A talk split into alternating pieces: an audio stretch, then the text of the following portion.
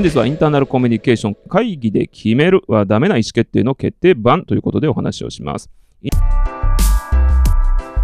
ンターナルコミュニケーションで理念やビジョンを皆で考えていきましょうという場面があります。皆で一つの言葉を練り上げるのは良いプロセスだと思います。しかし、それを戦略に落とし込んでいって、意思決定をしたり、投資を決めたり、事業分野を決めていく段階で集団で意思決定をするときにはちょっと工